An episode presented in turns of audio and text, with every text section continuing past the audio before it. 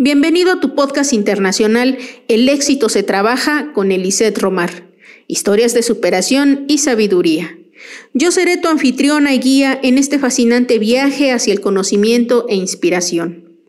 En cada episodio nos sumergiremos en las vidas de personas extraordinarias que han superado desafíos monumentales. Descubriremos las lecciones valiosas que han aprendido en su camino y exploraremos estrategias prácticas que tú también puedes aplicar para transformar tu vida. Este podcast no es solo un espacio para escuchar historias inspiradoras, sino también una herramienta práctica para tu desarrollo personal. Pues además, invitamos a expertos que nos ayudan con sus conocimientos a llevar una vida más sabia. Disfruta este contenido de mucho valor, porque aquí el éxito se trabaja con Elisette Romar.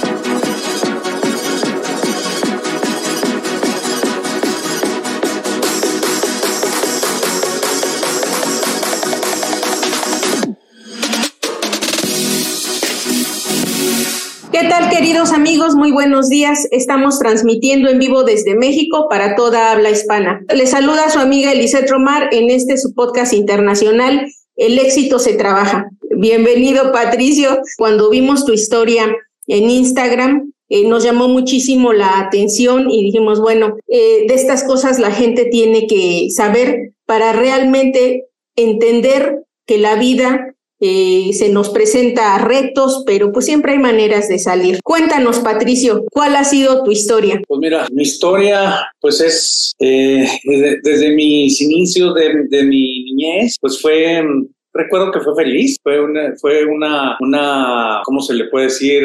infancia feliz con mis papás, eh, mis papás, mis hermanos, pues todos compartiendo, eh, hubo altos y bajos, más, más altos que bajos en la infancia. Este, más adelante se vinieron los, los bajos fuertes, donde, donde hubo pues, el tema, tema económico y pues bueno, fueron temas que yo no, que, que, que en su momento pues no, no lo acepté, no lo creí en un, se dice, eh, eso fue alrededor de, bueno, no, ya tenía como unos, unos 15 años, pero poquito, pero antes de eso, yo, yo siempre fui deportista, siempre me gustó mucho el deporte, me esmeraba, me esmeraba en practicarlo, en hacer lo que, lo, lo, que eran los jugadores, todo, entonces, este, hacía un, hacía un esfuerzo, eh, este, para, para mí, en ese momento para mí era un súper esfuerzo, ¿verdad? Y era un orgullo. Eh, lamentablemente es que, pues, por razones de, no sé, ¿verdad? De baja calificaciones, bajo calificaciones, y en mi casa, pues, pues, de cierta forma, eh, pues me detienen el deporte. Y en realidad no es que, no es que no me dejaran ir a entrenar, no que no, no es que no me dejaran ir a,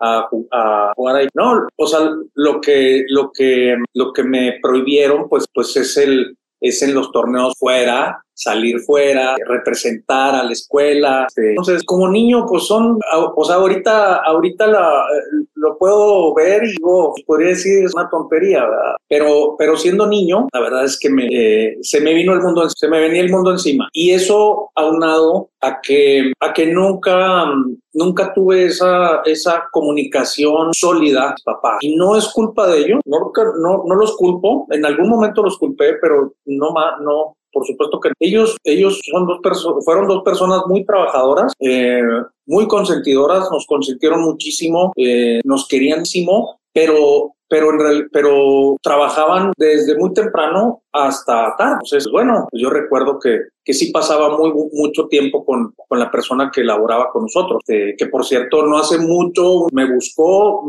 y hablé con ella y, la verdad la quiero muchísimo, este, súper buena persona y siempre nos quiso y tía también, ¿verdad? Entonces, pero bueno, yo me sentía muy a gusto con ella y, y este, y recuerdo así muy vagamente que, que, que de cierta forma eh, la mayoría de las veces me gustaba más estar con ella que ya con mis papás. ¿Por qué? Porque me identificaba más, tenía a lo mejor cosas, otras más cosas que platicar. No sé, con mis papás no, no, no. Yo creo, llegaban y yo prefería irme con, con, esta persona a su cuarto y ahí veíamos las novelas, ¿verdad? O no sé, ¿verdad? Lo que, lo que hubiera en la televisión. Entonces, este, pues bueno, fue la suma de eso lo que, lo que me, me, me hizo pensar de esa y, y no, y no buscar, eh, no buscar eh, pues no sé, el diálogo y, y, entenderlo, ¿verdad? El entendimiento de, oye, ¿por qué, por, qué, ¿por qué me castigan de esta forma? O sea, ¿qué está pasando? O sea, me explico, entonces, no, como no hubo eso, pues yo em, empíricamente,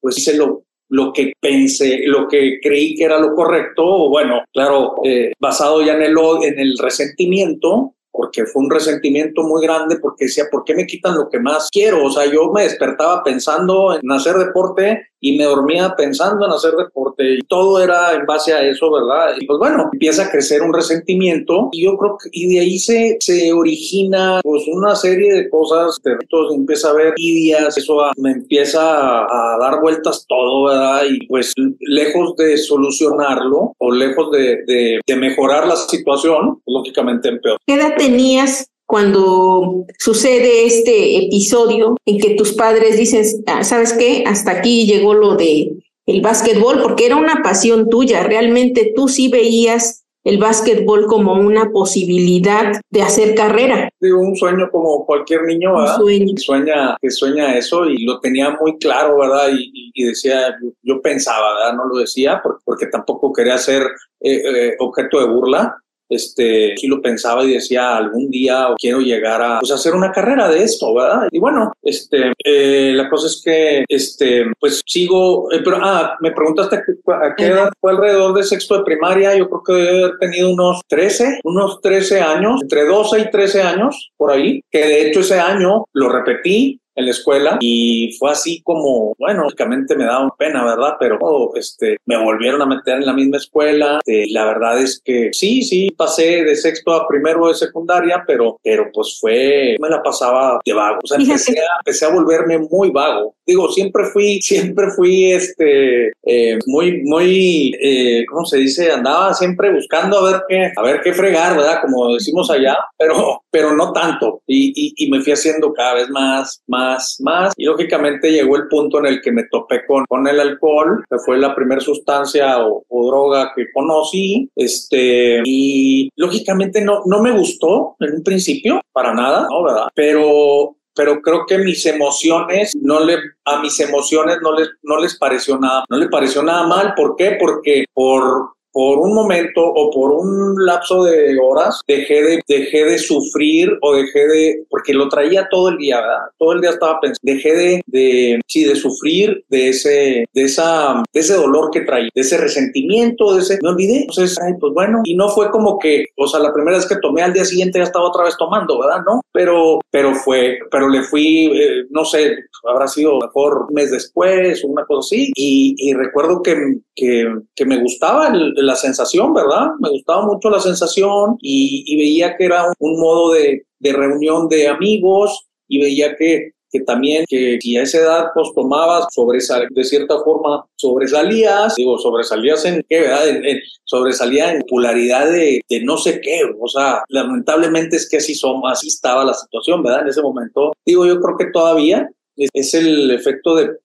pertenecer, pues, y pues bueno, este, empecé a hacerlo más, este, o sea, casi todos los días después. Mira, si me permites hacer un paréntesis, eh, lo que tú nos estás comentando, creo que es muy importante recalcarlo, porque mm, la edad precisamente de entre los 10, los 12, 13 años, es una, es un, eh, es una etapa de transición. Ajá, afortunadamente ahora con tanta información que hay en las redes sociales, bueno, los padres ya sabemos y ya tenemos más cuidado, pues de cómo llevamos esa relación con nuestros hijos en esa edad. Yo entiendo que eh, en aquel tiempo tus papás, como tú dices, pues trabajaban mucho y dentro de lo que ellos consideraban que era correcto, muy probablemente también debido a la educación que ellos recibieron, pues las decisiones que tomaron estaban eh, llevadas a cabo con todo el amor para sus hijos. Entonces, em, sin embargo, pues sí, eh, la falta de comunicación,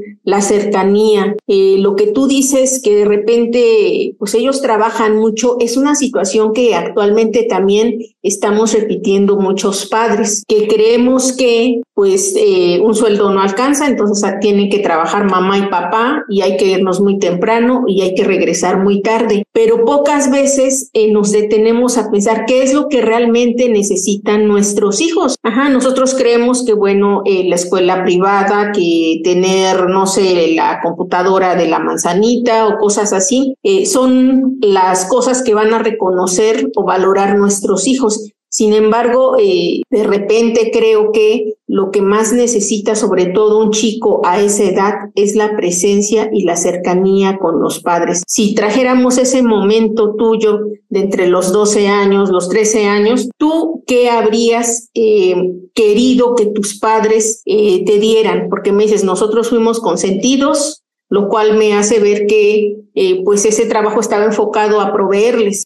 ¿Tú qué hubieses escogido o preferido que tus padres eh, te dieran a ti? A mí me hubiera gustado que, mis papás hubieran tenido la oportunidad de trabajar. Digo, eso yo creo que hubiera hecho pasáramos más tiempo juntos, que esa relación, esa, esa comunicación se fortaleciera, digo, desde una corta edad. ¿Para qué? Para una, si hace una, una relación o una comunicación bastante fuerte, una corta edad, esa que va a perdurar. Entonces, digo, el hubiera no existe, pero eso es lo hubiera, eso es, lo, de las cosas que más me hubieran gustado. Fíjate, em, estas enseñanzas, como tú dices, bueno, el hubiera no existe, más que a lo mejor para, para ti, para las personas, para los padres de familia que en este momento están educando a niños, pues más o menos que coinciden en esa edad. Yo tengo una niña eh, de 12, 13 años y, y sí, efectivamente, nuestra relación hasta la primaria era muy, muy, muy abierta. Una niña muy abierta, cariñosa, y pasa a la secundaria, lo que llamamos secundaria aquí en México, y entonces veo que ella empieza a cerrarse un poco más. Ajá, y entonces yo trato, digo, con la información que actualmente ya tenemos, de estar platicando con ella constantemente, pero sí logro ver que hay influencia de pues el nuevo ambiente en el que ella se está desenvolviendo,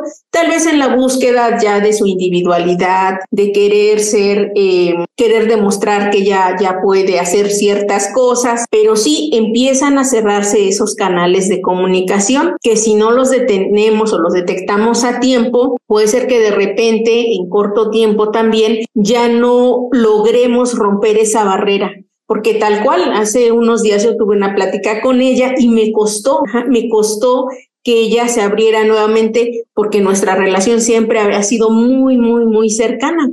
Entonces le dije, hija, a ver qué es lo que está pasando. Es más, eh, establecimos que una vez a la semana nos vamos a sentar y vamos a platicar de las cosas que suceden, que le gusta, que no le gusta. Eh, yo entiendo que hay muchas cosas que ella no me va a poder o no me va a querer contar porque yo soy su madre, pero sí trato de que esté esa comunicación abierta, pero a muchos padres les cuesta, a muchos padres les cuesta lo ven más por el, digamos, por el lado de la autoridad y muchas veces queremos reflejar nuestra vida en nuestros hijos y decimos, ah, pero es que mis padres no me educaron así, ajá, pero es que mis padres no me decían, por favor, haz esto, o cómo te sientes el día de hoy, o qué pasó el día de hoy. Eh, la vida cambió, la vida cambió, la forma en la que estamos viviendo es completamente diferente a como se vivió hace 40, 50 años. Entonces, eh, aunque sea ya muy diferente, las necesidades humanas siguen siendo las mismas y las necesidades de amor, de cercanía, de comprensión, siempre van a estar ahí. Ajá, porque somos seres humanos finalmente. Eh, pero fíjate, para los chicos, ¿cómo fue ese proceso? Porque a veces de repente pensamos que es un punto y yo creo que también llega a ser el punto, ¿no? De decir, es que una vez acepté la invitación de un amigo que me dijo, oye, no pasa nada, tómate una cerveza, ajá, o tómate algo con nosotros, no pasa nada, ajá, y tal vez ahí fue el punto de quiebre, pero después vino un proceso, ajá, como tú nos dices, no fue luego, hoy me tomé una copa y tal vez al mes me tomé otra y entonces ahí inició el proceso. ¿Cómo fue tu proceso? ¿Quién fue o, cuáles fueron esas influencias que a ti te acercaron al, al, tema del alcohol? Mira, fue nadie. O sea, sería como dar nombres, ponerme a, a culpar a culpar. Culpar. Y yo la verdad ya aprendí eso, que yo tengo que aprender, eh, aprendí a que, a tomar mis responsabilidades y al final del día fui yo, fui yo, independientemente que me hubiera juntado con, con séquito de curas, hubiera terminado y tomando o buscando. ¿Por qué? Porque siempre busqué ese, esa adrenalina, siempre busqué la adrenalina, siempre me ha gustado, siempre el día de hoy, ¿eh? este, lo único es que he aprendido a mantener ese demonio dormido, tranquilo y más que todo es a controlar mis emociones, porque eso es, digo, el tapar la botella de cierta forma fue fácil. Después de que te das cuenta de todo lo demás, el trabajar con mis emociones, el vivir el día a día es lo más. Pero bueno, eh, no, nadie, nadie me forzó, nadie me forzó, nadie, no. Sí hay, se puede decir que haya este, malas influencias, por supuesto, ¿verdad? Pero no garantiza nada ni porque estés con malas influencias quiere decir que vas a terminar mal o viceversa. Ahora, que suban las probabilidades, eso sí puede ser, pero, pero es simplemente por probabilidades, ¿verdad? Son probabilidades más o menos, este, pues no, no, yo no, yo sigo tomando el toro por los cuernos, aprendí a tomar el toro por los cuernos y decir, este, si estoy aquí o cometí lo fue porque hice, nunca nadie me puso una pistola en la cabeza, ahora dale, al contrario, y, y esa era mi naturaleza, ¿eh? Siempre yo era el, el que me las sabía todas, eh, estoy seguro que las primeras veces que cuando me ofrecieron, y eso lo estaba platicando ahora hace una semana, una de las conferencias que, que di, decía, estoy seguro que la primera vez que me ofrecieron droga, en este caso cocaína, que era la, de, mi, de, mi preferencia, la primera vez que me lo ofrecieron, yo, yo debí de haber dicho, sí, claro, yo ya, yo ya la probé, porque así era naturaleza, siempre fue. Yo siempre decía que comía ardiendo, ¿verdad? Que, que yo sabía todo. Era tu personalidad, eh, sí, claro. ahora, fíjate, a mí me queda claro, escuchándote, que tú ya eh, pasaste por ese proceso de sanación, de tal vez pudiéramos decir eh, hasta un proceso de despertar espiritual, donde ya no las influencias externas, eh, los culpables ya no existen. Uno se identifica como, como ese ser que tomó decisiones que tal vez no fueron las más adecuadas, pero que al final de cuentas estás, bueno, te llevó a este punto y tú ya has sanado esa sed. Sin embargo, para la gente que está, como tú dices, todavía viviendo con esos demonios, eh, que está dentro de las adicciones, del alcohol, de las drogas, que está teniendo una vida vida em, mala, pero que no solo esta persona está teniendo una vida mala, está arrastrando su familia, a sus hijos, a los seres que tienen alrededor. A ellos, ¿qué les puedes decir? ¿Cómo tú viviste ese proceso? ¿Cómo lograste eh, salir de ahí, te, ofrecieron ayuda, tú llegó el, algún momento, algún punto donde dijiste, hasta aquí, no más. ¿Cómo fue ese proceso? ¿Cómo llevaste el proceso del inicio de la adicción? ¿Cómo transitaste tu adicción y en qué punto buscaste ayuda. Yo siempre pensé que no, que no había salido, por hecho, no había salida y lo pensaba por el lado espiritual, no era nada espiritual, absolutamente nada, al contrario. Decía, yo vi a, abrir todo, todo el, todo mi entorno está en contra mía, ¿verdad? Que pensaba que todo, todo lo que me sucedía me salía mal, no sabía terminar nada, no terminar nada, todo lo hacía mal porque lo empezaba. Este, si empezaba algo, pues no, no recuerdo haber terminado nada que fuera por, por, por méritos propios. Entonces, pues yo, yo lo que yo lo que puedo es que hay esperanza, sí hay esperanza. Yo me tuve que poner en manos de Dios, me tuve que volver espiritual, tuve que, que tomar la decisión de creer en un poder superior, independientemente que fuera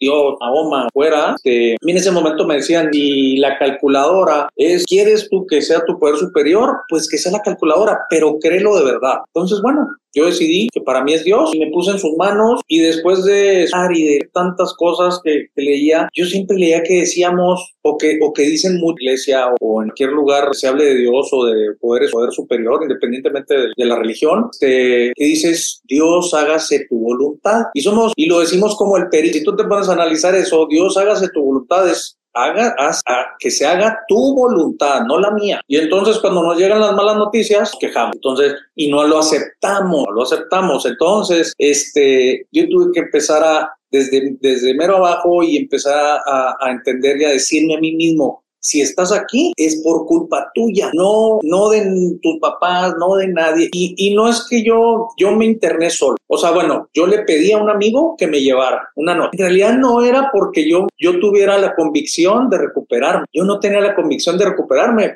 O fíjate, yo, yo lo que quería era descansar y esconderme. Ese eran, ese eran mi, mis dos puntos principales a la hora de, y lógicamente salirme de mi casa porque yo ya había cometido ahí una situación con mis papás que la verdad sí me asustó. Y me asustó mucho porque este, los metí corriendo al cuarto. Digo, de esto yo no me acuerdo, esto porque me lo platicó a mí mi mamá, porque yo perdí el conocimiento, me caí escaleras y, y al día siguiente me eh, que me despierto y veo a mi mamá llorando y me dice, yo dije, ¿qué habrá pasado? Nunca me imaginé, no, digo, no, me imaginaba yo, ¿verdad? Que yo cometía lo que hacía. Siempre era alguien más, alguien más. Entonces dije, ¿qué habrá pasado? Y mi mamá me dice, ¿qué no te acuerdas? No me acuerdo. Me dice, si no, no, si no nos alcanzamos a meter tu papá y yo, estabas como. Entonces ahí me asusté. Pero bueno, Volviendo cuando me interno, este, ¿cómo se dice? Esas eran mis dos, mis dos puntos, las dos razones más fuertes por las que me interné. Ya una vez estando adentro, empiezo a trabajar con, a escuchar testimonios, a convivir con gente, con otras personas que padecían mi misma enfermedad, empiezo a sentir, empiezo a, verlos, que ellos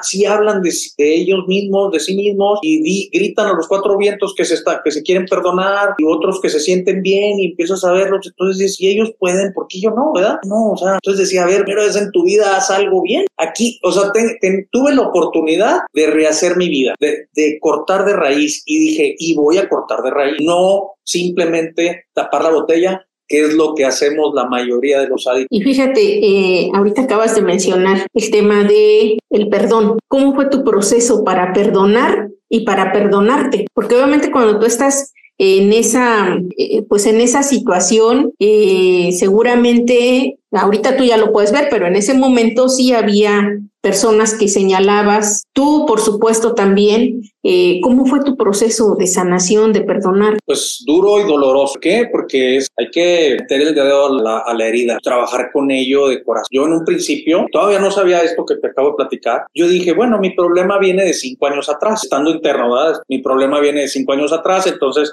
pues empiezo a trabajar en, lo que me había sucedido esos cinco años, qué había pasado, dónde había estado, qué había hecho. Para mi sorpresa, llego, como quien dice, hice una retrospección y llego a esos cinco años y lógicamente me, me sentía igual. Entonces decía, no, entonces más para atrás, más para atrás y más para atrás, me terminé dando cuenta que venía enfermo desde antes de, de, conocer sustancia. Entonces ahí, pues todo me hizo, todo me hizo lógico. Ahora, eso, era, eso es por lo pronto, ya encontré dónde creo que está el problema. Ahora, pues bueno, era toda mi vida, ¿verdad? No era como que tenía que separar los cachitos de vida, no, toda. Entonces, pues a darle, cortar de raíz y empecé a, a perdonarme en todos esos momentos de, desde mes, donde, donde fui buleador, donde fui este, escuela, había, todavía al día de hoy me topo, me topo conocidos o amigos de la escuela de primaria, de secundaria, más que todo de primaria, y en algunas ocasiones me lo han dicho, me han dicho, o sea, lo peor que me, lo peor que les podía pasar era toparse conmigo en la, ¿por qué? Porque no los agarraba a patadas, era, les agarraba su mochila y vámonos, ¿Por qué? Porque yo estaba enojado con la vida y envidiaba la vida de Entonces esa era mi, esa, era mi, la, la forma de, de, sacarlo, ¿verdad? De, digo, no estoy totalmente mal, ¿verdad?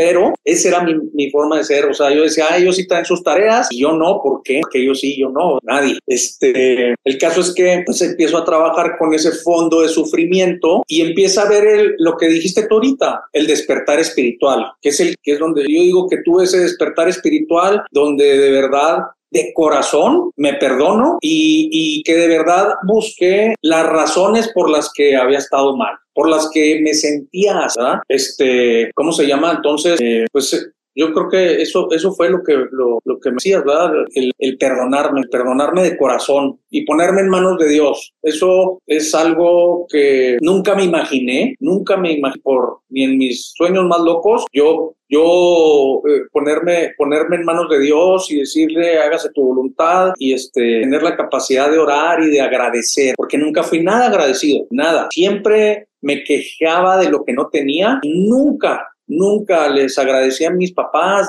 nunca agradecía la vida por lo poco o lo mucho que tenía. El tema espiritual es un tema que eh, a muchas personas eh, nos cuesta aceptar. Puedo decir que la cultura que nosotros tenemos, eh, bueno, conozco la cultura mexicana, no sé si en otros países de Latinoamérica o en otros países diferentes a Latinoamérica sea similar o no, pero en México, por nuestra cultura, nos cuesta muchísimo hablar del tema de espiritualidad. Nos da pena o no es algo con lo que convivamos y nos sintamos bien. Sin embargo, fíjate que he conocido a personas directamente que han podido salir de ese tipo de adicciones que en el fondo, o sea, están en el fondo, como dicen, ya eh, tocando fondo, donde ya no hay más hacia abajo a dónde ir, que viven esos infiernos, pero no personales, infiernos y generan infiernos alrededor de sus familias. Y la manera en la que han salido es precisamente acercándose a Dios. Eh, el Dios que, en el que ellos crean, eh, en la sustancia universal, en el universo, eh, en Dios espiritual, como lo quieran concebir, que al final de cuentas hablamos de la misma energía, pero esa misma energía es la que los hace regresar, es la que los hace encontrarse, porque de repente ya están tan perdidos, pero textualmente así, que su cuerpo está en un lugar, su mente está en otro lugar, su alma ya está en otro lugar, entonces no se encuentran. Y precisamente cuando tienen ese encuentro con Dios, porque así lo, lo llaman, cuando yo encontré a Dios, es cuando pude volver a mí y entender qué es lo que estaba pasando. Y es cuando pude salir y pude hacer cambios en mi vida y pude ver las situaciones que no solo las que estaba viviendo, sino las que estaba generando a mi alrededor. Y ahí fue cuando me descubrí, me dio pena lo que estaba haciendo y pude empezar mi proceso de sanación. Y empezando con el perdón, porque el perdón es una de las cosas que siempre mencionan. Tuve que perdonarme por todas las cosas que había hecho.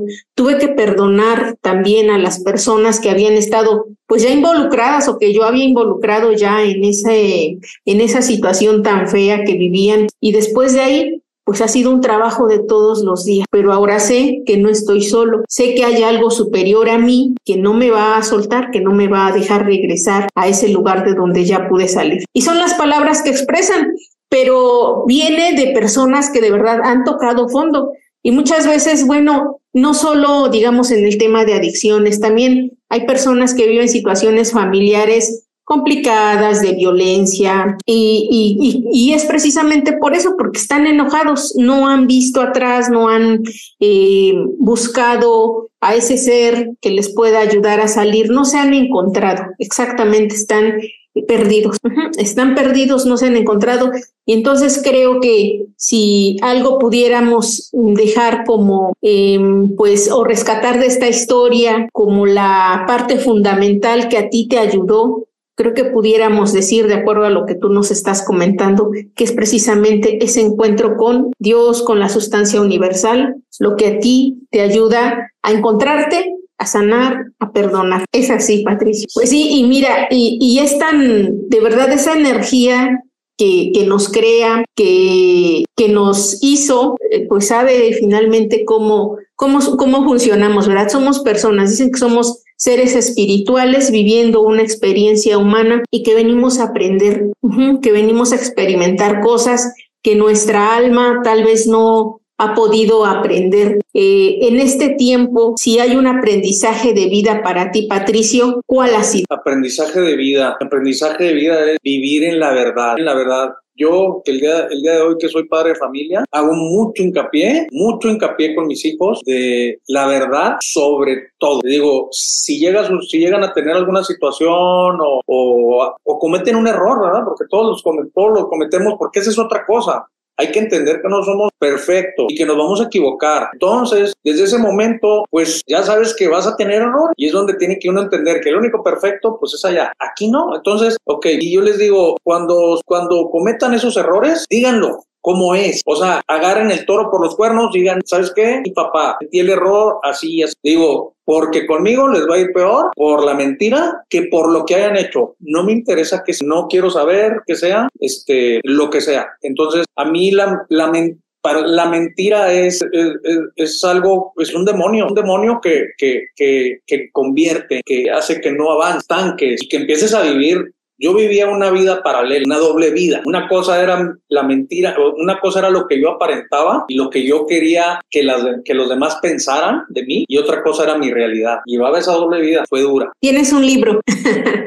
ahorita que estamos hablando eh, precisamente de este tema, tienes un libro, cuéntanos. Sí, el libro, el libro es este, se llama El arte de mentir, testimonio de una Este, yo tomé la decisión hace unos años de, de, escribirlo porque me, me sentía con la responsabilidad de, expresar mis, sentimientos en aquel momento y cuando, cuando cometía, cuando me drogaba, cuando usaba y por qué lo hice. También porque cómo, cómo fui saliendo adelante. Este, nunca lo he ocultado desde el día uno, nunca he sido, como dicen, nunca manejé el anonimato, ¿qué? Porque siempre pensé, dije, a ver, ¿cómo voy a ayudar a más gente? ¿Cómo puedo dar el mensaje que es el doceavo paso de doble A este, si, si manejo un anonimato, o sea, se me hace ilógico. Pero bueno, eso es lo que yo pienso y, y yo respeto lo que ellos dicen, no, no, pasa nada. La cosa es que, digo, no es como que también traigo mi pancarta y, y que dice soy alcohólico. Ah, escuchen, no, tampoco pero en cualquier situación, cuando tengo la oportunidad, no, no, no me tiento, pero ni un minuto ni, ni la pienso en decir soy alcohol, soy adicto. Tan tan se acabó, llámese en una reunión, porque pues es, es, muy común que fluya el alcohol, me explico, y siempre es como que una cortesía que te tomas. Mira, tenemos estos vinos que son buenísimos, entonces pues es muy común, ¿verdad? Que tenga que estar diciendo gracias, gracias. Y cuando son insistentes, pues ahí es donde, donde tengo que entrar, ¿verdad? Y decirles, ¿sabes que Soy alcohólico. Y ahí en ese momento, digo, no me ha tocado nadie que me diga, no, pues ahora te la he para, nada, al contrario, eh, la mayoría de las veces recibo súper buenos comentarios. Supongo que todos son de, de buen corazón, de, de buena de buena voluntad, ¿verdad? Los comentarios de corazón. Eh, y por lo regular ahí empieza, ¿verdad? La plática se, se torna en eso. Entonces, yo decía, sí, yo, yo siempre trato de, de, dar ese mensaje y trato de, de transmitir mis, mis, sentimientos a eso. Pero decía, pero llegué al punto en el que dije, pues no, digo, soy una, soy una persona y pues es muy poco, ¿verdad? Entonces, pues pensé que haciendo esto eh, es una forma de, de, poder llegar a más gente este, y poder transmitirlo de una forma más, eh, más eh, sólida. Aparte, de que también lo hice por, por mis hijos, que un día yo no estoy, que nadie me garantiza hoy estoy, mañana no sé, eh, pues que lo puedan leer, que lo puedan ver. Si yo no estoy, tienen algún, alguna situación, pues a lo mejor lo leen y aquí pueden encontrar qué es lo que yo hubiera hecho, cómo hubiera pensado, este, no sé, es, eh, este, eso fue lo que me, lo que me motivó a, a, a, escribirlo, a hacerlo. Y fíjate que es algo muy realmente loable, porque como tú dices, eh, de repente, eh, bueno, pues inclusive alcohólicos anónimos, pues lo llaman así porque la gente cuando está en esa situación se avergüenza, cuando logra verse avergüenza. Y muchas personas que prefieren no, no hablarlo porque les da pena. Creo que sí hay que tener un nivel de, de evolución mayor, ¿ah? de despertar mayor, de conciencia mayor para decir, sí, yo transité por ahí. Ajá. Afortunadamente pude salir, pero yo transité por ahí. Ajá. Yo, eh, no me gusta decir yo soy alcohólico, pero sí decir yo transité por esa situación. Y aquí lo mejor de todo, fíjate Patricio, que de repente decimos, bueno, ¿a quién le va a importar mi vida? O sea, hay muchas personas que tal vez eh, no es motivo para, no sé, sentirse orgulloso, pero hay un mensaje, tan solo el hecho de que tú hayas salido de esa situación, eh, te capacita, eh, yo no sé si, si por Dios, por el universo, pero sí de, tienes el compromiso de hacerlo llevar a más personas porque créeme que hay miles de personas en tu situación uh -huh, o en la situación que viviste cuando joven.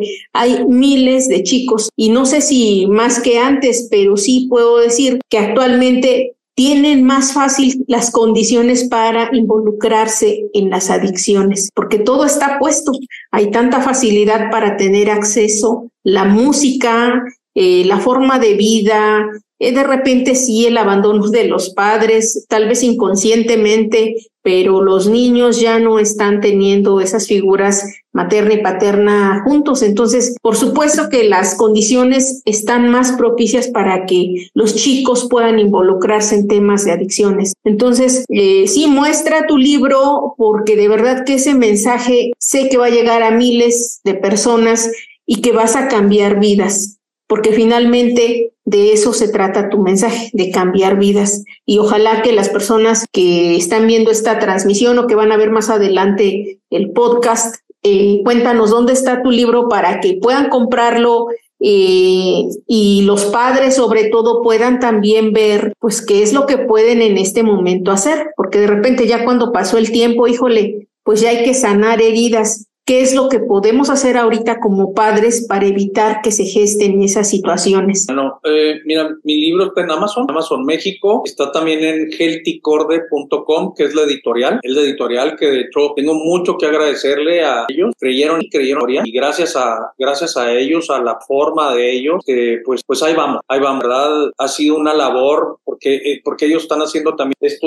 es, un plan, es un proyecto de, de varias historias similares a la es un proyecto una, sí, es un proyecto de, de varias historias van a ser varios libros que van a salir, este, pues poco a poco vamos a ir pues haciendo esto más grande, probablemente más adelante se hagan foros o conferencias ya con varios conferencistas, viendo varios temas, ¿verdad? Y poder hacer eh, más ruido con un público más nutrido, más grande. Pues bueno, todo es, todo es con el fin de, de ayudar y de salir de, pues de cualquier tipo de de adicción. Este ahorita. No nada más las adicciones son alcohol y droga, muchas otras que ha salido de, otras adicciones que son tan duras o más que lo que puede ser el alcohol y droga. Así es, así es, Patricio. Bueno, pues eh, ahí está, el libro se llama El arte de mentir, muéstranoslo para que la gente lo pueda identificar.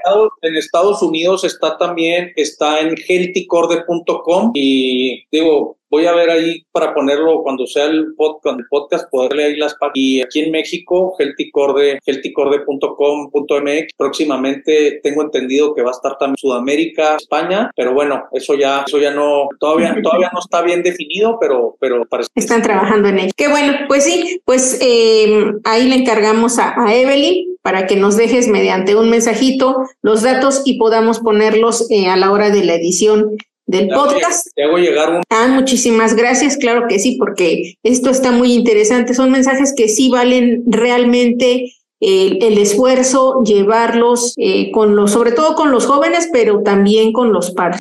Es muy importante que los padres escuchen estas pláticas para que si hay algo que hacer, lo hagan ahora y evitemos que se puedan gestar situaciones que más adelante no sean más difíciles, eh, pues resanar o recuperar, ¿verdad? Estar, nunca estar. Mientras haya vida, hay eh, esperanza. Entonces, digo, lo peor que uno puede decir es, ya, ¿verdad? Ya dejar, la verdad, yo estuve cerca de pensar en eso, pero gracias a Dios no, y mi fe, mi fe me levantó y digo, no porque la tuviera, ¿verdad? La, fui, la, la, encontré, la encontré y es lo que me tiene el día de hoy. Y qué bueno, muchísimas felicidades porque eh, además de tener la fuerza para salir de esas situaciones, la mentalidad, la resiliencia, eh, lamentablemente hay personas que no logran salir, eh, pero las que están viviendo en esas situaciones, como dice Patricio, sí hay oportunidad, siempre hay maneras, busquen ayuda, vayan, platíquenlo con, con amigos, con familiares, busquen ayuda. Si no pueden a la primera, esto es un proceso pero finalmente mientras ustedes tengan las ganas de, de, reencontrarse, de recuperarse, siempre va a haber gente que va a tenderles la mano. Así que, bueno, Patricio, pues muchísimas gracias por esta plática. Dinos tus redes sociales para que la gente te siga eh, y escuchen más de tus testimonios que tienes en Instagram. Ok, pues en Instagram es el, arte de mentir uno, este, igual, igual healthycorde.healthycorde, también es en Instagram, ahí está, ahí estamos. Esas son las, redes sociales que dejamos ahorita por el... Bueno, pues ahí está. Muchísimas gracias a todos. Eh, nuevamente, Patricio, al equipo, a toda la gente que se conectó el día de hoy a este su podcast internacional. El éxito se trabaja con Eliseth Romar. Así que suscríbanse, activen la campanita y nos estamos viendo la próxima semana. Que tengas un excelente día, Patricio, y un excelente día para todos ustedes. Muchísimas gracias. Igualmente y muchísimas gracias, Eliseth. Saludos a todo el público. Gracias por escucharme. Muchísimas gracias a ti. Muchas bendiciones. Gracias. Hasta la próxima.